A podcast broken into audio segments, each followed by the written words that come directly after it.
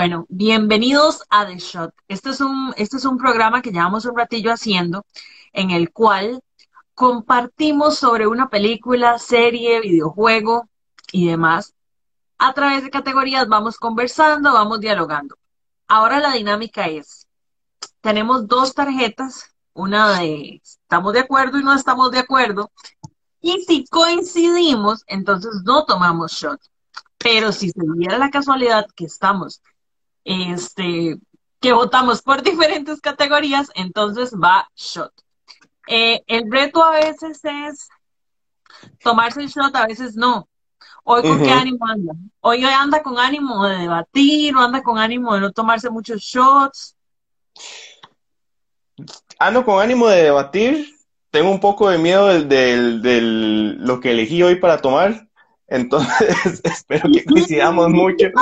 Pero, pero siempre abierto el debate. Es, para, es lo rico de ese tipo de programa. Igual agradecer a, que ahí estaban comentando los amigos de Sublimación SMG, que fueron los que nos ayudaron con estas eh, tarjetitas que son de metal. Esto está impreso sobre metal, entonces súper buena calidad, no les pasa nada. Entonces, sí, como decía Lau, vamos a ir, vamos a ir como por categorías hablando de diferentes aspectos de la serie. Vamos a dar los votos, si no coincidimos, tomamos mucho, y después damos cada uno la opinión. Entonces, muchas gracias a todos que participen. Ojalá pongan ahí si concuerdan con nosotros, si fue bueno o malo. Y si tienen algo, algo ahí para tomarse con nosotros, adelante. Yo voy a tomar agua para no morir en intento también. Ese era justo el comentario que les iba a hacer. La semana pasada se armó una dinámica bonita donde iban comentando, estamos por Facebook, eso sí, pero iban comentando check este, o X de si ustedes estaban en, este, de acuerdo o no en esa categoría, si lo habían logrado, si no lo habían logrado. Entonces, igual, ojalá puedan ir comentando qué les parece en las diferentes categorías para que vayan jugando con nosotros. Y si tuvieran alguna bebida espirituosa, pues también son bienvenidos a unirse al challenge de, de Shot. Qué miedo. si ustedes se animan. bueno, saludos a Ernesto que me pone José, no sea suavecito. Qué lindo él siempre. Y Cloud006 nos pone Capitán Falcon. Podríamos decir que vamos a hablar del, Capitán Falcon y el, y el cuñado del invierno, pero vamos a tratar de ser respetuosos. Sí, estuvimos así a hacer así el afiche, pero bueno, no, al final decidimos que, no, que íbamos a irnos este polite y que íbamos a entrar al programa. O sea, hay que empezar por el, programa. En, el afiche, por eso pusimos la imagen para evitar. Exacto. Entonces empecemos de una vez con la primera categoría para ir viendo qué le pareció a la gente. Entonces recuerden, si les gustó, check. Si no les gustó, una X y ahí ustedes deciden si toman chusito no, ojalá que sí. Diseño y vestuario de los personajes. No, no, pero es que tiro a matar. Estamos hablando de la parte estética, meramente. Parte estética, entonces. A las 3, 2, 1. Chingada, Bienvenido a toda la gente que se está conectando. Hola, Mike. Este, bueno, de nada, arrancamos con shot. Y aquí la regla es primero tomar antes de, antes de explicar la categoría. solo, o sea, yo, yo creo que elegí esto solo más, que todo como por el chiste. Gracias. Eh, una vez hicimos un live en, en Halloween que era también un drinking game esto es de Licor Elizano, es un de sus inventos muy locochones, pero no sé si lo pueden leer, creo que no por el brillo. Pero esto se llama crema sexo doble chocolate. Este, de ahí hay días en los que andas locochón también. Sí, sí, pero e, es ron y chocolate de una forma muy entretenida, entonces. Ahí se ve. yo, yo voy por la clásica, porque la semana pasada tomé muy poquito. bueno, salud al lado y salud a los que se van a tomar el chusito con nosotros. Salud a todos también. Bueno, estuvo tan mal. Estuvo peor el de la semana pasada. Minor nos puso un, check. Marco nos devuelve el saludo. Eso, Netix, siempre una buena palabra. Ah, bueno, está hablando de Netico. También Jimmy Bando nos dio la, el check. Cloud nos dio el check de diseño y vestuario. Ahí vamos a ver. La serie se debió haber llamado Falcon y Bucky, pero eso no vendía. bueno, Lau, contame, ¿por qué no te gustó tanto el diseño y el vestuario de los personajes? Creo que desde el principio hay un, una especie de desfaz con, con el primer traje que le dan al Capitán América nuevo. Ya había un poco de disconformidad. Puede que haya sido un poco adrede, pero igual le quedaba grande. Más allá de la metáfora, más allá de la metáfora, le quedaba grande el traje. De verdad, o sea, estéticamente le quedaba grande, era como L y él era como M. Entonces, este, por ahí me empezó a estorbar eso un poquito. Luego, durante, durante los últimos dos capítulos, que es donde empezamos a ver esos personajes más desarrollados y con un, con un nuevo estilo que proponer de, de cara al futuro de la fase 4, a mí no me gusta, no me gusta. Es que si yo lo comparo, que no hay que hacerlo, pero es que Dana acaba tomando un shot de Baileys, entonces ahí sale el comentario. Si yo lo comparo con esa emoción, con esa calidad que me dio el nuevo, el nuevo disfraz, el nuevo vestuario de Wanda este, al final de la serie, no, yo no puedo comparar lo que yo vi en Falcon. O sea, para mí, el nuevo Capitán América está súper sobrecargado. O sea, y, tal vez soy un poco minimalista, pero menos es más. El usuario menos es más y siento que es too much desde mi punto de vista, pero quiero escuchar el suyo porque quiero cambiar de opinión. Ok, vamos a ver. Digamos, yo no, no me molestó tanto el diseño de Walker, el hecho de que le quedara grande el traje, sino lo que me incomodaba era el casco propiamente. Sí, sí, capitán, ¿verdad? Pero puede ser un poco, ¿verdad? O sea, lo que vos decías, puede ser un poco como que hacerlo ver ridículo a propósito, era como para crear ese primer desprecio de los personajes y sabía que se iba a venir una lluvia de memes. Pero digamos, siento que sí hay buenos, muy buen trabajo como, digamos, el aspecto de Simo si vos ves a Simo en los cómics, Simo es un personaje muy ridículo. O sea, el tiene un cuello de peluche, tiene este pasamontañas morado. Y lo más como que lograron decir, ok, madre, pero que tenga el pasamontañas un toquecillo ahí, ponemos una, una gabardina con el peluchillo ahí, que se ve como que sí, como que es cierto que sí pegaron cosas. Ahora, está bien compararlo con Wanda porque estamos hablando del mismo universo, pero es que, digamos, el diseño de, la bruja escarlata es una cosa apoteósica, o sea, es que ese diseño fue, o sea, lo más es, no sé, es como comparar pizza artesanal a la leña y después se le puede seguir una muy buena pizza a Falcon, pero, digamos, yo siento que está, hecho, o sea, es el hecho de, bueno, tenemos que unir estos dos personajes, tiene que ser Falcon, pero con la, con la identidad de Capitán América, Vamos a irnos por una identidad que le salte el blanco y le vamos a dar el, US Agent el negro. Entonces vamos a crear como un contraste. Creo que es a propósito del hecho de que sea tan exagerado. Entonces, a mí sí me funcionó. Ay, yo no, me gusta, no me gusta, no quiero ni siquiera el Funko Pop que tiene ese traje. Y ya son demasiado. Vea, ese mueble que tengo ahí tiene todos los bichitos de, de Marvel, diría mi mamá. Todos los bichitos están ahí. Todos, todos. los bichitos de Marvel. Ajá. Y, pero ese no se lo voy a poner, es que no lo, no lo compro, no lo, no logro conectar con, con ese too much que me quieren dar del personaje. Pero hay otros detalles Ok, aquí eh, Arbolaro nos puso que checks. dale, dale, la Quijada América nos puso también él. Eh, por aquí tenía un comentario que me había hecho muchas gracias, huevos, Carlos. No sé, hoy los comentarios no se me ven tan claros como normalmente y no es culpa del alcohol, todavía.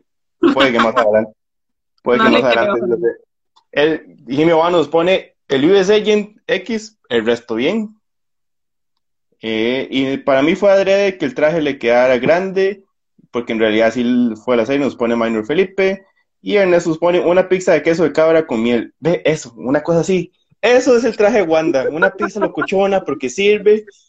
Y, o sea, digamos, no por nombrar marcas, pero digamos una pizza Tuanis, una papayons, que usted sabe que está rica, no es la gran cosa. Sirve para está. Que está, es, es, pero no es lo mismo que ir a Escalante a comerse una pizza de precio así tenga.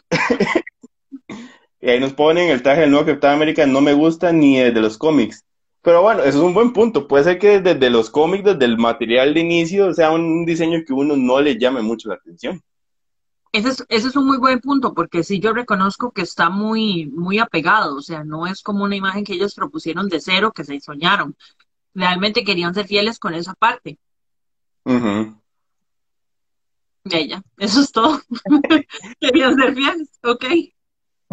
El de Semo de Funko está muy genial, aunque un Chase con el pasamontañas en la mano y no puesto genial, no entendí ese cierre, pero bueno, los Funquitos sí valen la pena, los Funquitos están muy bien.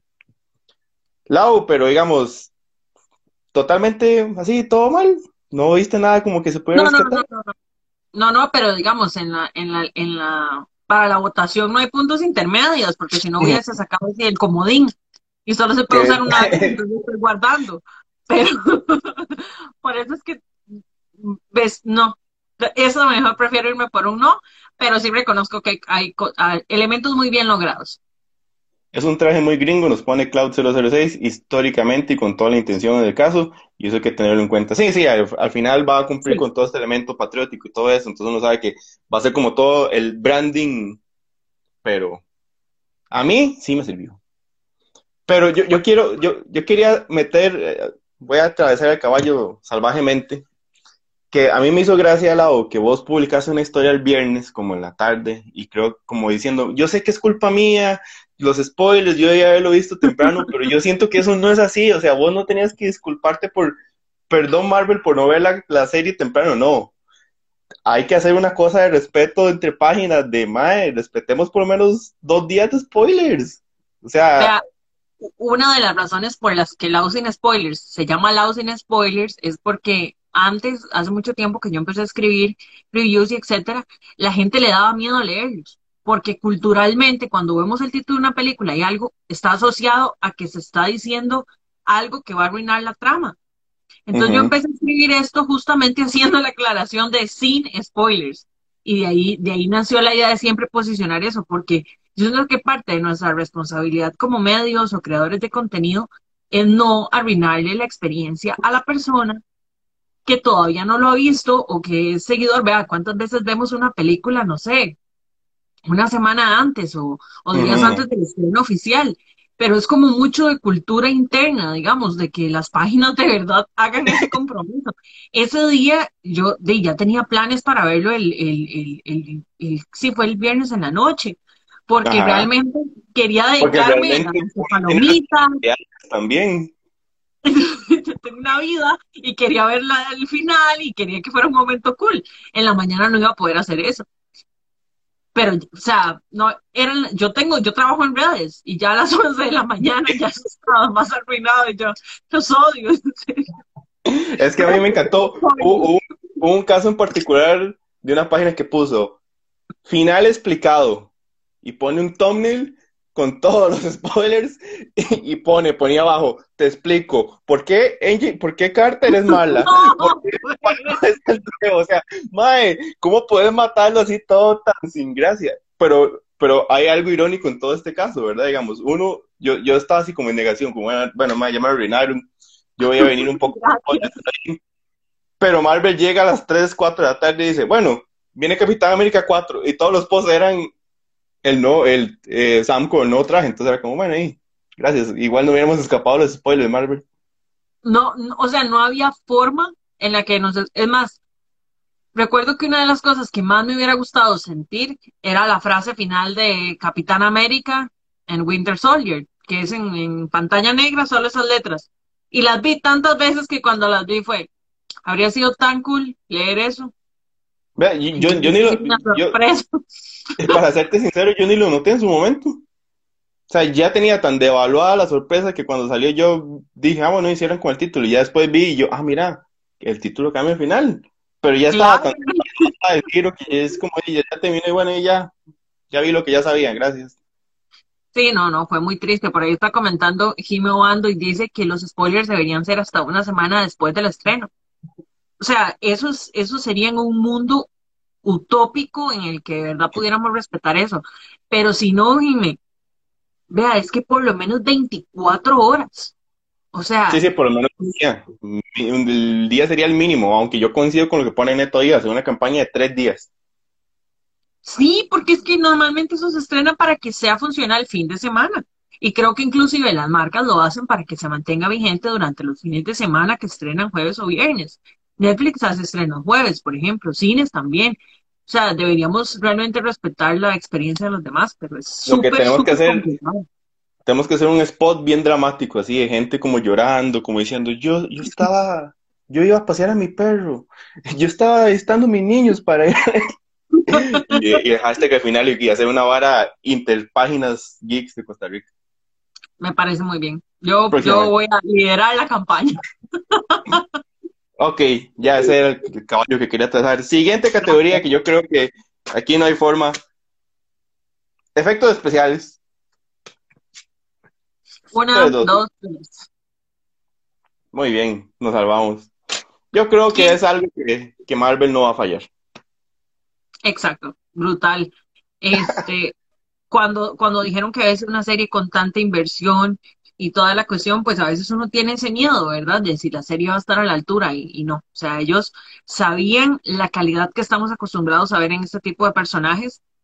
Yo ni siquiera noté la diferencia entre decir serie y película. Básicamente es una línea completamente eh, difuminada. No, no, no, no podría decir que la noté. Incluso si me unieran los capítulos juntos y me los pasan en el cine, se vería espectacular en pantalla grande. Sí, sí, e- es, parte, yo creo como lo que viene a romper un poco como lo que teníamos con DC, ¿verdad? Que uno sabía que las series del CW, vol- podríamos volver perfectamente a la analogía de la pizza, pero no la quiero quemar. Las series ¿Quién sabe en otro programa? maratones, efectos un poco más prácticos, pero vos llegabas a ver las del DCU y eran un poco más trabajaditas, ¿verdad? Aquí como que Marvel dice, no, todo va a tener la misma calidad, el mismo sello y vamos a cuidar todo exactamente igual. Entonces yo, yo una cosa que yo dijera así como, ay, mira, todo está, es, Marvel, o sea, son cosas que no va a es- escatimar.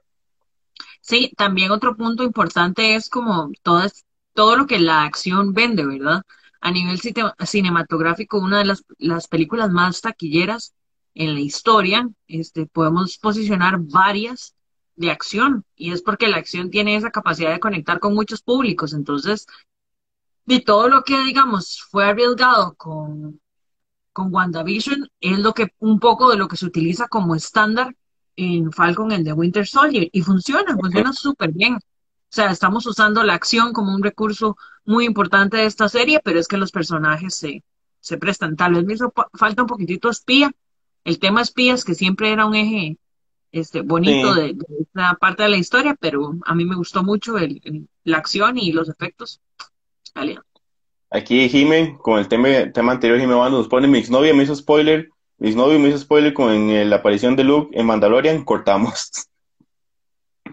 Me alegra mucho que sea un ex porque eso no se perdonaría. No, Cloud no, no. 006 la serie más cara y se notó los efectos, e- efectivamente. Le mete mucha plata a los efectos, cosa que le falta al CW, exactamente. Entonces yo creo que aquí no, no hay mucho que decirle más que Marvel siendo Marvel y cuidando Ah, todas sus propiedades intelectuales. Sí, eso sí es cierto. Siguiente categoría, José. siguiente categoría, y, y yo no sé si aplicar aquí el comodín, pero bueno, no sé. Dirección. Ok, uno, dos, tres. ¡Yay! Por la mínima, ¿verdad? por la mínima, sí.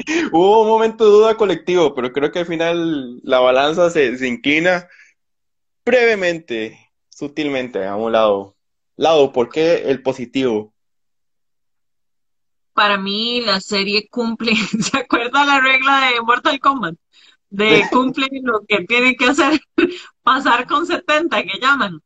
Ajá. Es, para mí la serie hace eso. Al principio la serie fue mucho más floja, creo que tal vez hizo falta un poquito de inyección para que los primeros capítulos fueran un pelín más impactantes, pero a final de cuentas cumple con lo que tiene que cumplir. Creo que a partir del 4, o sea, ya final de 4, 5, 6 son espectaculares y levantan un montón el promedio de la serie. Eso tiene mucho que ver con la dirección, tiene mucho que ver con la parte emocional de los personajes. Es decir, el hecho de ver a Bucky sonriendo en el, en la casa de, del cuñado es porque el director hace ese hincapié y llega y le dice, vea, en esta parte realmente quiero ver la transformación de Bucky, quiero entender esas emociones y, y tiene que estar el director realmente coachándolos de hacia dónde los quiere llevar y toda esta parte de que ellos al principio tienen una dinámica corporal súper diferente y ya luego son como más compitas, todo eso es dirección y a, mí me gustó mucho como ese desarrollo de los, de los, ¿cómo es eso? Es que no sé cómo explicar, como el desarrollo de la relación, pero no amorosa, sino como el desarrollo de la relación. En, las amistades hay amor. En las amistades hay... Exacto. Entre ellos dos, exactamente, para que, para que al final llegue a ese punto y, para mí funciona súper bien. Bueno, ahí Minor nos puso que check también, Jimmy nos puso que check, y Neto nos pone, seguro meten la misma plata al CW, pero el CW son 20, más de 20 capítulos por, por necios. Bueno, sí, probablemente está más diluido en, en temporadas más largas. Mira qué, qué extraño, porque más bien el tema que vos tocaste fue el que a mí me hizo dudar la parte de la dirección, porque para mí el personaje que más me queda es Bucky. Para mí Bucky es como el personaje que, o sea, yo siento que todo este tema que ya lo hemos visto, de él enfrentando sus, sus fantasmas, todo ese tema de cómo al lo, lo, lo, programaron, era como el que podía tener como más esos conflictos éticos y todo esto, y el Mae siempre está como muy ahí al, al suave, viendo, como yo siento que fue una cosa como que ellos dijeron, bueno, no, no, le abro, no, tiene que estar ahí, pero no le puede robar mucho protagonismo a Falcon. Siento que más bien la dirección lo hace muy bien en Simo y en, y en, y en Walker. Porque crear, crear que Walker empezara siendo un personaje súper odiado, un hate impresionante, y al final la gente fue como, uy, mae, US Agent, mae, qué bueno ver qué va a pasar con US Agent. Sí. Y me pasó una cosa con, con Simo, que yo lo vi al principio y yo decía, ma, este no es el Simo que yo vi en, en Sea Wars. Ese es, otro mae, o sea, yo, yo, era varón, pero yo me acuerdo que en Sea Wars se me andaba como un Nokia tuquito, como un varón va a andar un teléfono y todo gacho. Pero me lo van presentando y a pesar de que el mae tiene una voz así como todo, oh, sí soy el malote. Eh, me lo van construyendo y el es interesante y queda ahí el gancho. Entonces, esos dos personajes me parece como que el mae sí logró como, voy a agarrar esto y voy a irlos cambiando. Siento que Bucky es que pudo haber explotado más. A mí, pues sí, obviamente Bucky pudo haber tenido mayor protagonismo, pero a mí me gustó la parte emocional de Bucky. Tal vez es más sutil, pero yo sí siento la, dirección ahí atrás y, me gusta. Para mí uno de los, de los mejores como giros o, o desarrollos de personaje es el de el del US Agent. Es que realmente es amarlo, odiarlo, detestarlo, querer que lo maten, ahora lo apoyo. O sea, es que es, brutal en esa línea que nos lleva. Y por otra parte, completamente, creo que la dirección, lo que sí se le escapó, la línea, el eslabón perdido que llaman, este fue Carly. sí. O sea, es más, ¿usted se acuerda en, en Vaca y Pollito que no aparecía la cabeza de, los papás. ajá. Ajá. Carly pudo haber sido un, un, cuerpo sin cabeza, donde siempre se escuchaban las llamadas de la, de la muchacha y únicamente se, se, le veía el cuerpo así de espaldas o una sombra, hubiese sido lo mismo. Es que no tiene impacto, no tiene peso, no se crea el ambiente para la entrada del personaje. O sea, eh, eso digamos, y a nivel teatral y a nivel de cine, hay que hacerle un lobby al personaje para que su aparición sea wow. Carly llega y es como chao con ella. Chao. Y toda ahí, ahí Héctor Marín nos pone eso, que Carly fue lo más me de la serie. Y yo creo que tal vez fue una de las cosas que le faltó a la serie, como una fuerza antagonista muy, que fuera más presente, como que fuera más amenazante, como para crear el gancho, uy, madre, estos madres la están viendo fea y cómo van a salir como, como era el Batman de los 60 de, y ahora como Batman y Robin van a escapar de esta situación. o sea, era como esa, esa, o sea, uno sabía que sí, lo más, o sea, digamos, como el gancho entre el penúltimo y el último, que uno sabe, ok, los más van a ir a atacar a todos estos políticos que están reunidos. Ahí sí, la fuerza antagonista se siente más presente y, deja el gancho. Las otras partes eran un poco más, y yo más bien pensaba que en serio iba a haber como un giro al final de que, bueno, está ahí medio sutil, de que ellos no eran la fuerza antagonista, sino era parte, había alguien detrás. Sí, pero también es un mensaje un pelín peligroso, ¿verdad? Porque es que cómo pintar un grupo para que se sienta radical y, pero no queremos contar que es radical. Entonces también eso explica un poquito el me de Carly, porque los, los personajes eh, villanos, y eso fue algo que, que conversamos como mayor, con mayor profundidad durante la serie de, de WandaVision, era los villanos tienen un cierto aura, que incluye la música que los, que los envuelve, las tomas que les hacen, de cuáles son los planos, este, en los que los presentan, eh, ciertas, o sea, ciertos encuadres. Nosotros sabemos que es un villano, se siente cuando hay una vibra ahí rara de un villano. Pero Kylie nunca tuvo eso. Entonces no nos la enmarcaron como una villana. Yo no sé si el propósito justamente es que ella era, fuera, fuera una me de la historia. Pero lo que me queda ese sin sabor es como decir, digamos que esta chiquita nunca se hubiera tomado el suero del super soldado, no era nadie.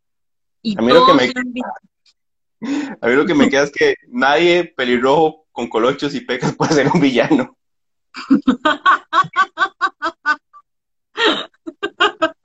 Entonces, um, ahí para los encargados de casting de Marvel, por favor, busquen pelirrojos con pecas. No, no, vea que no funcionó. Aquí Matías Animar, Animear nos pone, Sharon también fue un personaje súper malo, arruinaron el personaje. Marco nos pone la serie normal, al igual que Wanda, decente en su género. Mejor hablamos de Invencible. Invencible queda para otro programa, Marco, aunque los amigos de Costa Rica Comic Club y Con tienen un especial de Invencible mañana a las 8 en Facebook para que lo vean. Cali fue, del, fue para darle problemas emocionales a Falcon, le faltó aprovecharla. Sí, era como una, un obstáculo, pero sí faltó un poquito de desarrollo. De los personajes mejor desarrollados fue Walker, Walker, perdón. Eh, creo que junto a Winter y, y Simo.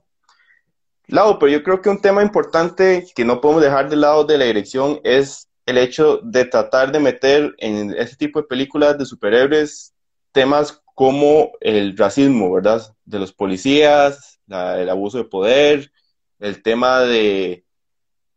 Eh, tal vez este otro tema lo pasaron muy por encima, pero lo que la reflexión que tratan de hacer cuando él va a pedir el préstamo y cómo no importa lo que usted haya servido al país, igual al gobierno no le importa mucho y no lo van a tratar diferente sí trata de meterse en unos temas un poco más sociales, la dirección, y hacer unas reflexiones importantes, por lo menos. El, un, punto muy importante es cuando uno piensa que Marvel utiliza su plataforma a través de los actores como voceros, ¿verdad? Porque normalmente Marvel se cuida muchísimo de que todos sus actores y actrices promuevan mensajes políticamente correctos, fuera de las películas. Es como una premisa. Por eso cuando James Gunn este, le encontraron ciertos tweets y no sé qué, lo sacaron inmediatamente. Luego se dieron cuenta que no pueden hacer Guardianes de la Galaxia sin él, pero, pero digamos que en el momento tomaron la medida este, apropiada. Cuando yo empecé a ver estos mensajes dentro de la pantalla, dentro de la propuesta de entretenimiento, o sea, en serio, escalofríos, José, fue como, ¿qué están haciendo? porque es súper arriesgado. Actualmente no es como cuando ser geek no era cool, hablar de temas políticamente correctos no es cool ahorita.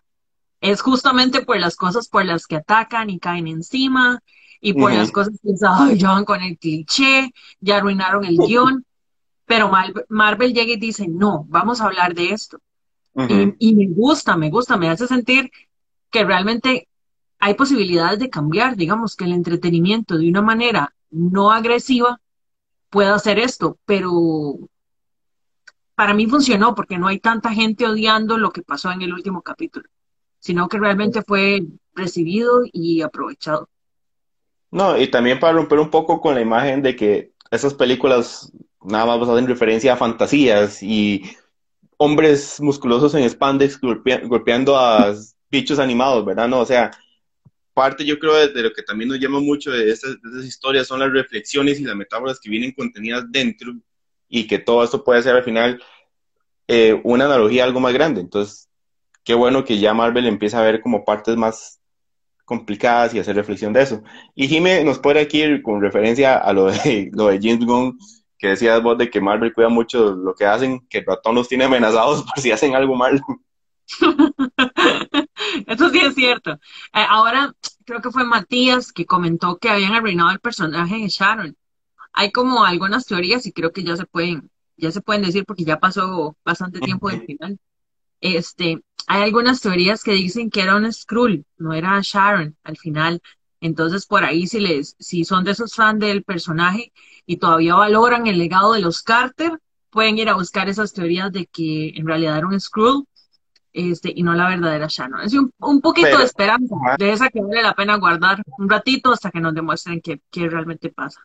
Pero bueno, el, el, tema es, igual yo estaba viendo un análisis un día de estos y, y uno de los, de los panelistas, panelistas decía eh, que, de, que no le iba, que él no le iba, que Sharon fuera la villana ahora, por eso mismo el legado de los Carter y que Sharon no era así, pero yo decía, madre, ¿cuánto hemos visto de, Sharon en realidad? O sea, hemos, vimos muy, muy, muy poco. Y digamos, para mí sería como la solución más safe de, ah, no, era un Skrull. O sea, para mí sería increíble que, que Marvel dijera, no, si es la Mae y es una evolución de personaje, esto es lo que una persona en crisis puede llegar a cometer y que le valga el, el legado y la Mae y ahora es una mercenaria. Para mí eso sería mucho más rico. Ya, José, eso es, usted en este momento acaba de ponerse en el borde de un avión y saltó. Así, eso es, eso es el, el, salto al vacío que usted acaba de hacer. Y yo lo felicito, yo lo felicito por creer también de Marvel, por pensar tan bonito.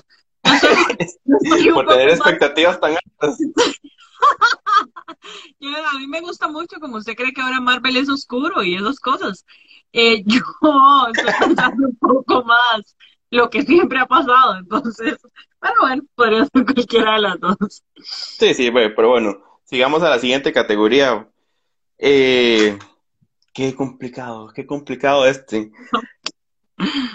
Casting y actuaciones.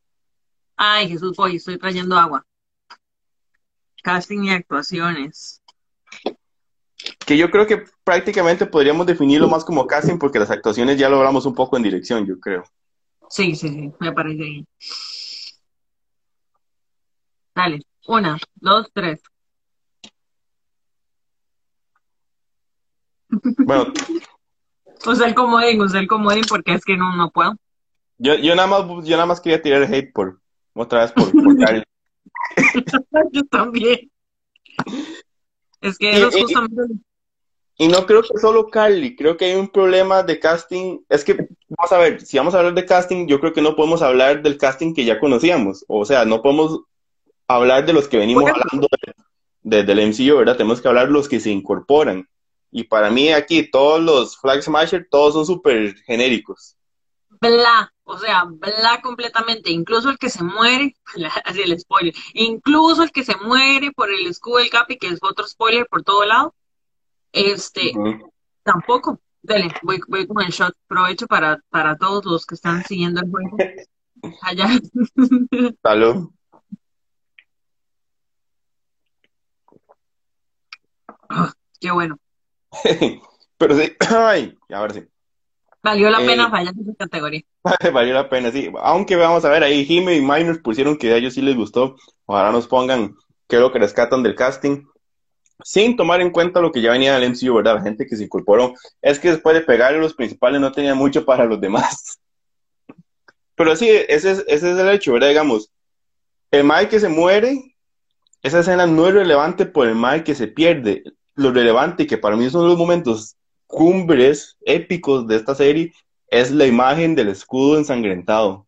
Y no ensangrentado por una razón, sino ensangrentado por venganza. Para mí, ese cuadro sea, yo veía el MAE, veía las reacciones, la cámara pañada aquí, igual que la gente los teléfonos, y yo decía, MAE, enséñame el escudo, enséñame el escudo, se tiene que pasearse en ese símbolo en este momento.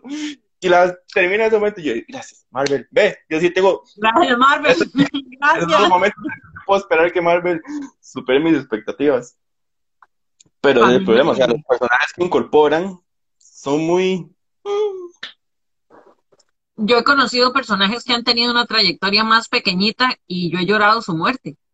O sea, me, me habría impactado más emocionalmente.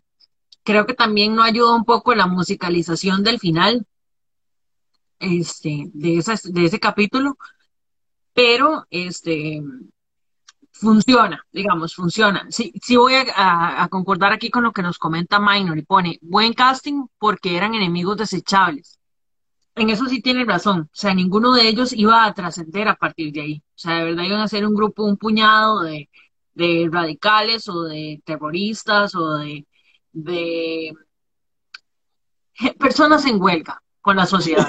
Y eso era todo el propósito. Era un poco reforzar esta idea que tenía Semo de no, de que no hubieran super soldados. Y siento que es la única excusa para que ellos lo hayan tomado. Es que pudieron haber hecho otra clase de actos radicales durante la serie, un poco más terroristas, un poco más... O sea, la sociedad ya tiene mucho de radicales, ¿por qué no tomar un poquito de eso y llevarlo a la serie? No tenían que ser super soldados. Eh, y, sí, tal vez de verdad no tenían plata para pagarle a actores ahí más conocidos y además para desecharlos también. No, además habría sido muy triste, ¿verdad? Como Billy Bobby Brown acaba de entrar a Marvel la usan cuatro capítulos para una estupidez así y ya la desechan. Entonces entiendo el punto de que haya sido gente ahí como gracias por participar, que le vaya muy bien, chao. Y, y puede poner trayectoria en Marvel, del no sé qué, dos semanas. Bueno, pero un punto importante por el cual yo tal vez me retractaría de mi decisión es lo que pone Minor. Eh, al que reportar a Walker y el casting de Walker está muy bien el, el papel, el desempeño de Wyatt Russell, para mí, el más superó expectativas. Un más que tenía papeles pequeños en otras películas, llegó y lo hizo muy bien. Es cierto. Eh, hoy puse en mis redes una encuesta de si habían amado o odiado al, al actor, ¿verdad? Interpretando ese personaje. Increíblemente más del 70 puso que lo amaban y yo, wow, o sea, realmente eh, eh, esperaba menos de ustedes, pueblo, pero no. sí, no, el, trabajo de Carlos lo logró, lo logró. Exacto, sí, sí, lo logró. Eso fue un buen, fue un buen casting en ese sentido y también es que todo desde el principio nos lo pintan como alguien para odiar, ¿verdad? Es, es tan, esa parte está tan cool que Marvel sepa que lo íbamos a odiar. Sí, pero igual, un personaje super ne fue el compa psychic de él. Porque esa fue otra pérdida que, no, que nadie lamentó. y también, casi me ahogo. Y también este amigo de, de Falcon, el que termina con las alas. Esa es la clásica, uno ya no le queda la ropa y se la da al hermano menor. Llega y le dice, ¿sabes qué? Esto ya no me queda, déjelo usted. Así es de... Todavía se más se rescata porque tiró la, teoría de que el capitán estaba en la luna. Entonces yo creo que por lo menos ese más va a pasar a la historia por eso. Bueno, sí, eso sí. Y pero, ¿usted sabe por qué es que están diciendo eso? O sea, porque al final vuelven a decir que el capi no estaba en la luna. Pero no entiendo qué nos quieren contar. Fijo, en algún momento alguien va a decir algo más, pero no, no, no. No sé si será ah. como por lugar de locochones. Yo creo que es una es un inside joke, nada más. Yo creo como, madre, tiremos ahí, que la gente empiece a teorizar. Sí, sí. Pero, ves, hablando un poco de lo que decía Minor ahora, de los, de que son villanos desechables, digamos, acordándonos de lo que hablamos de Mortal Kombat la semana pasada. Ajá, de Reptile. Ah, no, ni siquiera Reptile, sino el madre que se parecía al cantante de Ramstein y la madre con las alas. O sea, son personas que desde que vos lo ves, vos, eso madre se va a morir pero por lo menos tienen algo físico, algo ahí distintivo que vos salís de la peli y te acuerdas de lo más. Vos me preguntas ahora, ¿cómo eran los demás Flag Smashers? Me acuerdo tal vez de dos. Hijo de pucha, me acuerdo del que murió un poquito. Porque estaba como guapillo. Y me acuerdo un poquitito del círculo que hicieron a la par de la malla, que no quisieron repetir. One People, One World, algo así. Como, que nomás se quedaron como... Una idea, como ex compañeros del colegio que... Tengo una vaga idea. Y ahí nos pone el, eh, Jime, Jime Bando que la Mar, el mejor psychic desechable de Marvel. sí, por favor. Qué tristeza. Bueno, José. Este, más desechable que la unidad que va al rescate del soldado Ryan. Siguiente categoría, guion historia. Uno, dos, tres. ¡Oh! Usaste el comodín, José, qué traición. Voy a, explicar el comodín solo por puro instinto destructivo. Es como la mala idea de cuando alguien pide un shot en una fiesta. que, claramente es una mala idea, pero, pero es el instinto. todo el mundo empieza, más sí, invitemos a Machat.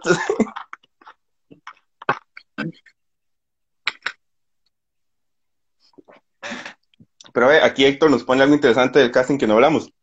Madame Hydra. ¿Qué? Madame Hydra apareció tres minutos y aún así el personaje es memorable. Fuera de que sea esta actriz del nombre pronunciable que termina en Dreyfus. El personaje tiene su carisma, su toque, y vos lo recordás. Ahí Jimmy, Bando aplicó el comodín y Minor puso que check. Ve, es que ese es, ese es justamente el punto. Esa es una este, categoría debatible. Vos pusiste que, dijiste que check, ¿verdad? Sí, sí, sí, ¿Por qué lo aprobas? Porque tiene el lado approve. A mí me parece que era muy difícil imaginarse.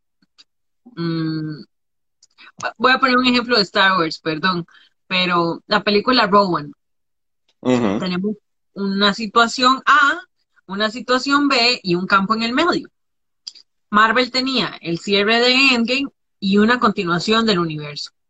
Que si yo nunca me enteré que vivo debajo de una piedra y nunca me enteré que sacaron una serie de Falcon and the Winter Soldier, voy a llegar a ver la película y ya está, no pasó nada. Yo, el, el Capi le dejó el escudo, Sam fue el capitán.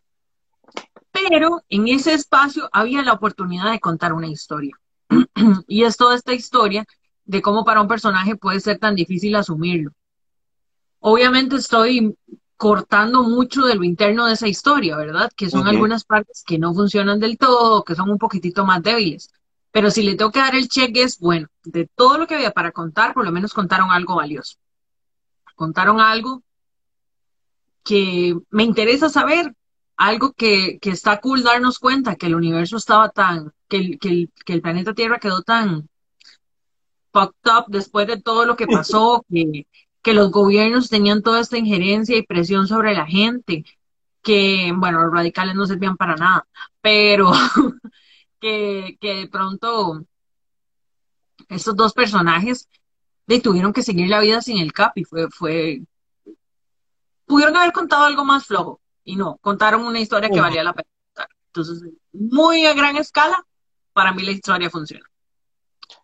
Vamos a ver, yo por qué puse un comodín. Primero porque me sorprendió, porque yo la expectativa que tenía el capítulo es que iba a ser eh, un rápido y furioso.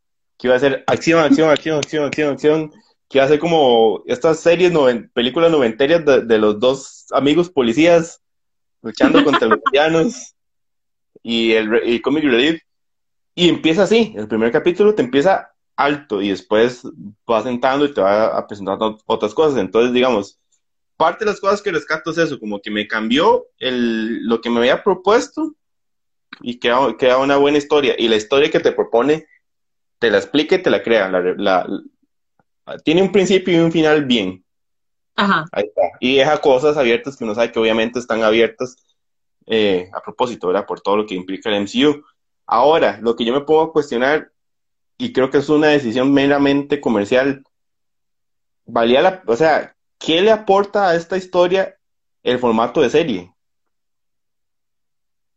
O sea, vos perfectamente esta cosa, bro, perdón por decir cosas, pero esta serie vos la puedes agarrar, cortarla y es una peli. Que son cosas que, digamos, eso vos no lo puedes hacer con WandaVision, porque si era muy estructurado, o sea, si cada capítulo era como su cosa contenida, que al final tenía una continuidad. Pero esto es lo que me hace pensarlo como, madre, ¿qué era el valor de que fuera una serie? El valor de que fuera una serie es tal vez el miedo de Marvel de, madre, esta hora en el cine no va a ser tan atractivo. Y ocupamos rellenar la plataforma que tenemos. Totalmente, Jo. Eso es, o sea, no, no hay de otra, porque si, si yo lo analizo, eh, Mandalorian, por ejemplo, tenía esta dinámica de producción de, Disney Plus, donde cada capítulo nos da un inicio y un final, algo así como The Mentalist, como CSI, como Monk, que eran estas series en las que, o The Office, algo pasaba en ese capítulo de principio a fin y nos iban contando toda una historia. The Mandalorian tiene esta dinámica, obviamente muy profesional y con una capacidad muy grande de, de storytelling en general, pero nos va contando algo que se va solucionando, programa capítulo a capítulo. Falcon en The Winter Soldier, ¿no? Este, pudo haber sido una película, pero digamos, si ya ellos estaban encontrando problemas con Ant-Man en algún momento, Ant-Man and the Wasp, para taquilla, para, para que realmente vendan después del momentum cinematográfico que fue Endgame, la verdad es que Falcon en The Winter Soldier, a no ser que le hubieran puesto Capitán América en The Winter Soldier, entonces ahí habría vendido. Pero es que habría, sí, porque también en los trailers no habrían tenido que enseñar nada, digamos. Y los promocionales pudo haber sido el escudo siempre, nada más. nada más, perfectamente. Pero era, era complicado. Para mí no hay una razón tal vez, tal vez, debe haber alguien muy, debe haber gente muy carga, ¿verdad? Que encuentre la razón para que, para que sea una serie. Yo no, en mi conocimiento, no, no. ilumínenos, por favor, si usted sabe por qué esto funcionaba como una serie, cuál es la justificación detrás de que sea una serie, porque desde mi perspectiva... Fuera de temas económicos y, comerciales. Sí, sí, sí, Pero, una técnica.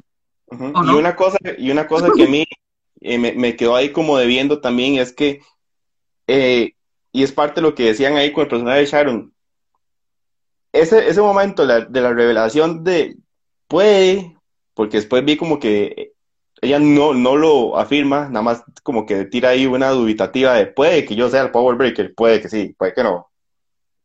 Esa revelación es como muy como, madre, puede que sea el Power Breaker, y hoy almorcé pasta, y es que lo más como, oh, bueno, y seguimos. ¿En dónde? ¿Dónde? ¿Y que, con qué la comió? Y así yo como, hey, ¿alguien está escuchando lo que ella está diciendo? Sí, o sea, pasa como super ne y al final se refuerza un poco con la escena de, de, la escena post crédito y ella hablando, diciendo y esto, pero del momento, o sea, es como, ok, ma, esto era como los puntos fuertes de giro, de clímax, y pasa super ne, y entonces ahí fue como lo que me quedé viendo, como sentir como, es lo que hablábamos antes, antes de reforzar esa fuerza antagonista, o sea, sentir como, mae, hay algo que se está pudriendo desde dentro otra vez. Qué profundo, qué profundo, sí, sí, qué, ganas de sentir que hay algo que está mal y no simplemente verlo y decir, ah, sí, se, se veía venir. Es, es, es complicado para un personaje como ese porque también el tiempo en pantalla fue corto. Sí, sí. Y tenía un precedente de ser buena. Entonces, ¿cómo, ¿Cómo combinamos todas esas cosas? Para mí el hecho de que no se tomen el tiempo de entender cómo emocionalmente le afectó a ella, este, encontrárselos, sino que nada más se queja de todo lo anterior, pero de pronto no, no se siente como esa, no sé, como relevancia de que aparezca ahorita. El, el, Power Breaker pudo haber sido quien fuera también. Sí, sí, perfectamente. Pudo haber sido hasta un personaje desconocido que hubiera sido, hubiera tenido el mismo impacto.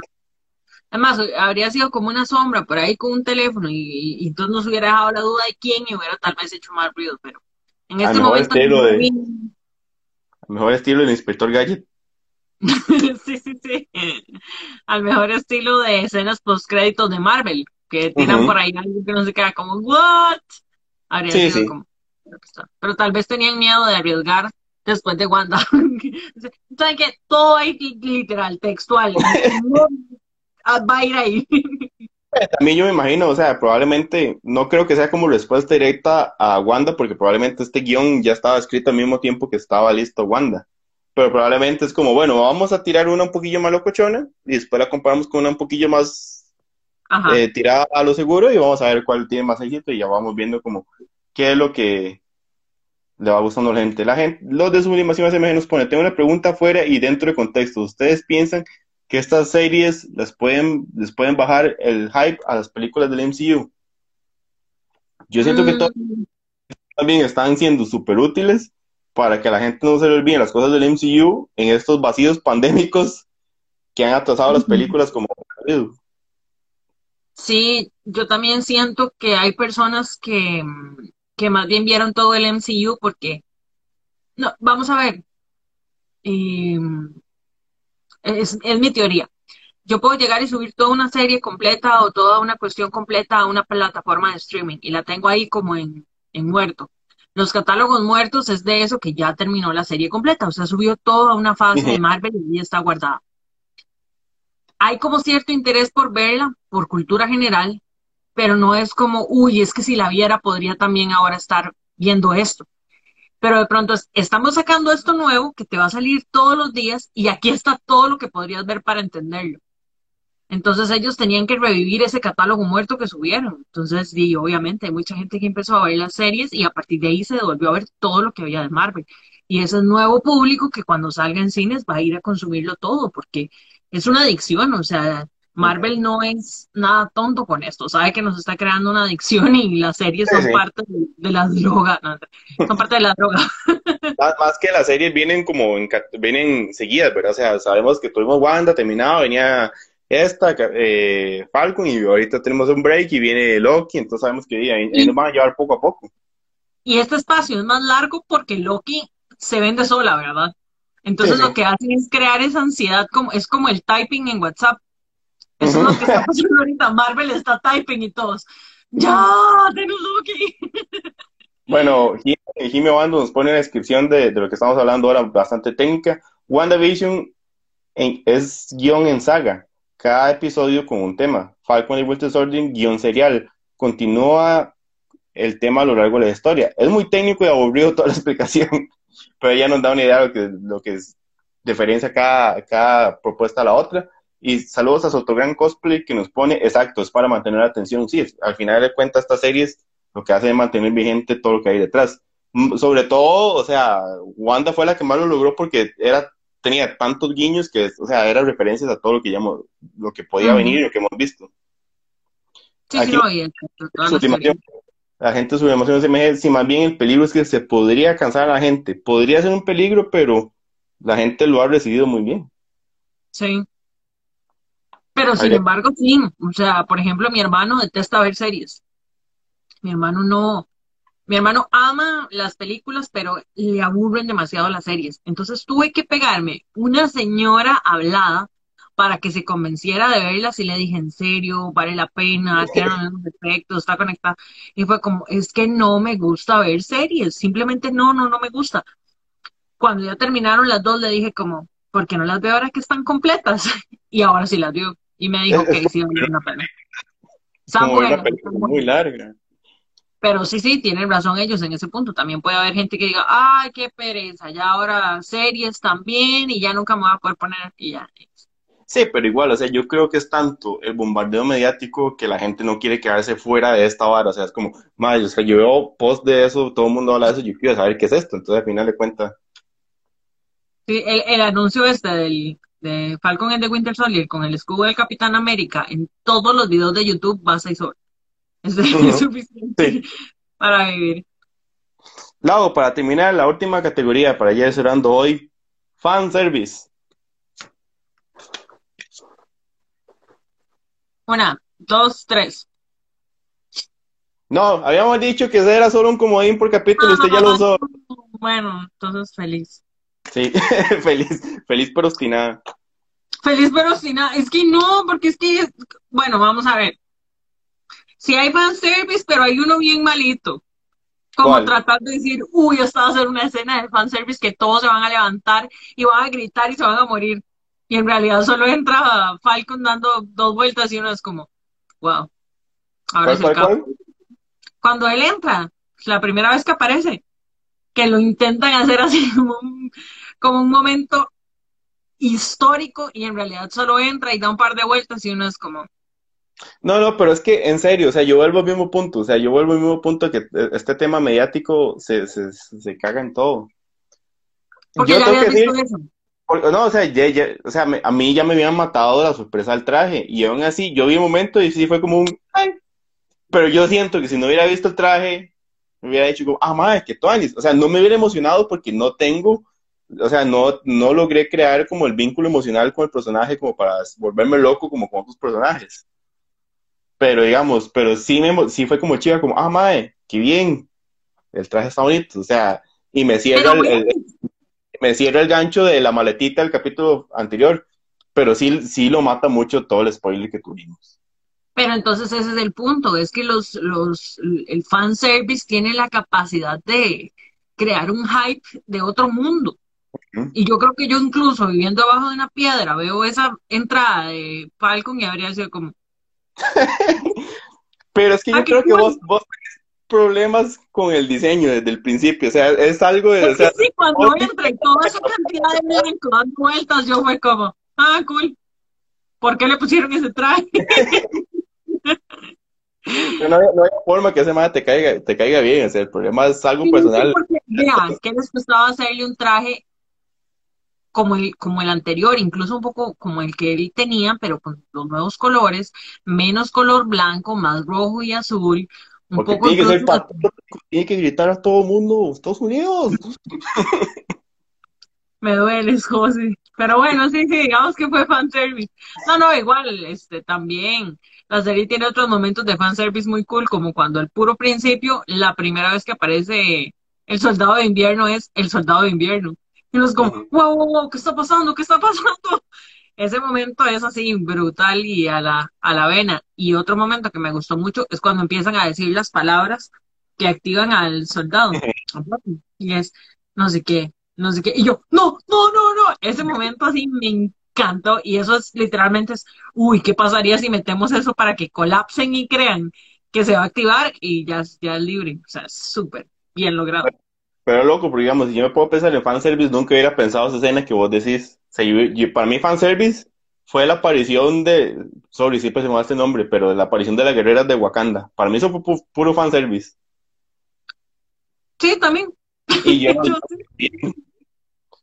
aquí eh, Héctor Marín nos puso que X, Sotogran Cosplay nos puso, mi mamá prefiere hacer maratón que ver uno por serie, se espera toda la serie.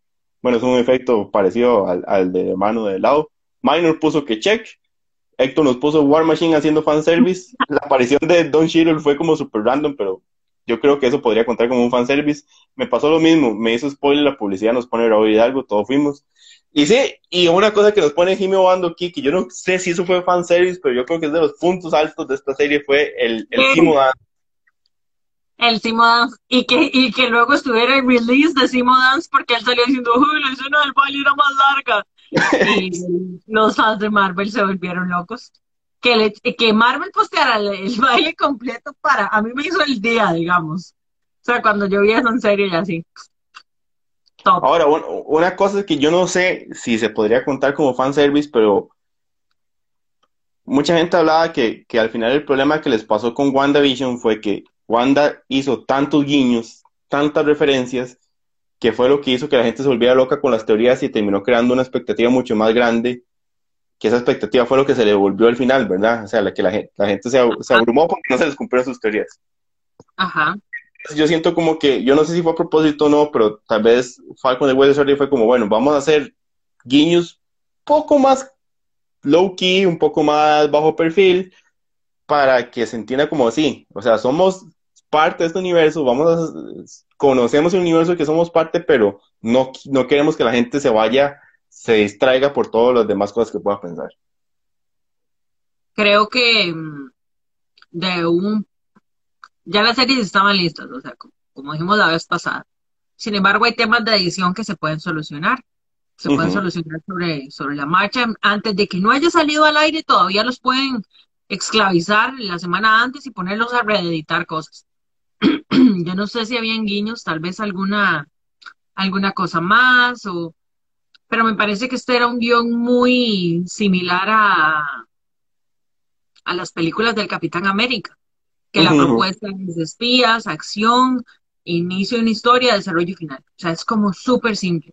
Siento que tal vez, y nunca, y no creo que pase, pero digamos, una serie tipo de alguien como Doctor Strange tendría que tener ese factor de un montón de, de guiños. Wanda tenía que tener ese montón de guiños. Eh, Spider-Man, pues obviamente va a dejar un montón de guiños por todo lo que el futuro depara. Pero personajes tan humanos como, como el cuñado y, y el nuevo Capi, de no- o sea, se prestaban para un guion aterrizado. Ujú, Que es parte de lo que nos pone Sotograno Esta es más básica, superhéroe duro y puro, y Wanda era más psicológica. Y Ernesto nos hace una pregunta muy importante. ¿Este baile, el baile de Simo, estaba ya listo? Eh, ¿guardado en un disco duro? ¿O un pobre editor tuvo que correr en dos días para sacarlo frente a la presión del... Tuvo que sacarlo. Me puedo imaginar a los, me puedo imaginar a los productores. Pero ¿quién lo tiene? ¿Quién tiene la? Ok, edítelo, edítelo, así. Pero el mae está en la casa, no me importa, llámelo. No me importa, es que el mae está de vacaciones. Despídalo, contrate a alguien que haga esa edición. Y Minor Felipe nos pone que un fanservice hubiera sido Walker poseído por Mephisto. Yo creo que eso no cuenta ni como fanservice, o sea, eso hubiera sido, no, no, o sea, hay que inventarse un título para lo que hubiera sido eso. Habría sido un... Hubiera sido condescendiente service. Habría sido obligatorio service. Un sorry Como- service. Ajá, un, un we really sorry service. Pero bueno, Sí, sí. Lau, para ir cerrando al final, como un cierre, la serie cumple, está bien. Pero entonces con paletas. Checo X. A la serie en general. 3, 2, 1. ¡Mentira! Ya, ya la quería ver su cara. Yo No, voy a claro que- entregar 20 minutos más después de las. no, mentira, no, no, claro que cumple. Claro que cumple. La serie es, de la serie es, es muy buena y, y, por ejemplo, yo la voy a tener muy presente para todo lo que siga del Capitán América. Conste, ¿verdad? O sea, cumple, no lo mismo que sorprende o, o magnífica, ¿verdad? No, no, no, no, estamos hablando de que pasó el examen. Pasó el examen de contar una historia relevante. Sí, sí, o sea, No. lo, lo hace y lo hace bien. Más allá, más allá, no, o sea, no va a estar, dudo que esté en el top 5 de alguien de cosas de Marvel. No, no, no, no. Tal vez el, tal vez va a estar en el top 5 de memes que han salido de Marvel, el Semo Dance, pero nada más. Nada más. O sea, ¿Cuál es el incluso número lo-? Así, fácil, fácil. ¿Cuál es el número uno meme de Marvel?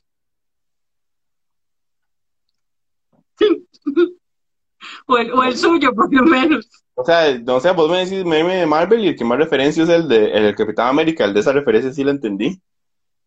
Yo en el que pienso es el caldito de Thanos. Así. Ay, sí, pero, pero el Caldito de Thanos, por más que yo lo ame con todo mi ser, ha pasado un poco desapercibido en los últimos años. No ha recibido tanto amor. Sí, es, es doloroso, pero bueno. No, hay otro más, el de es bellísimo. Ese Ah. es, Sí, sí, es bellísimo, probablemente es bellísimo. Y Gravy, bueno. Gravy nos pone que hay que ver si Loki se mete en ese top. Yo estoy seguro, o sea, solo por ser una serie con Tom Hiddleston va a estar en el top de muchos y muchas. Eso sí es cierto, eso sí es cierto. Y además, o sea, de verdad Marvel sabe lo que hizo, dando el espacio que está dando para estrenar Loki. Es simplemente que la gente se ponga al día, vaya, y lo, lo único que sí estoy segura es que la gente no se acuerda tanto cuál es el Loki que vamos a ver en esa serie, que creo que fue lo que hablamos este, la vez pasada. Sí, nos ponen no está- también que el de los Spider-Man viéndose unos a otros. Y Neto nos pone el de los tacos de Ant-Man. El de los tacos de Ah, Ant-Man sí, también. los taquitos, sí, no, sí. Qué bueno. Pero bueno, Pero yo bueno. creo que ya, ya ahora sí podemos ir cerrando, ¿no, Lau? Sí, así es. Eh, quedará para, para otro programa el recuento de los mejores memes de Marvel. Sí, se lo prometemos, pero bueno, muchas Sí. gracias a todos que estuvieron participando y comentando. Eh, vamos a ver cuándo volvemos a hacer estos programas dependiendo de lo que venga en el cine y plataformas de streaming en los próximos días, pero ahí estamos avisando por redes sociales. Lau, muchas gracias.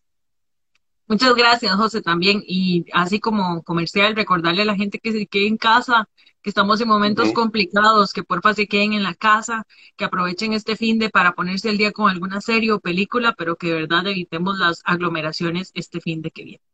Sí, a cuidarse mucho, a tener precaución. Son bonitos momentos para estar en la casa tranquilo. Aprovechemos todas las plataformas de streaming que tenemos, videojuegos, y tratemos de estar, cuidarnos unos días y, y cuidarnos unos a otros, ¿verdad? Sobre todo. Entonces, sin más ni más, de nuevo, muchas gracias a todos. Nos vemos, muy bien. Buenas noches.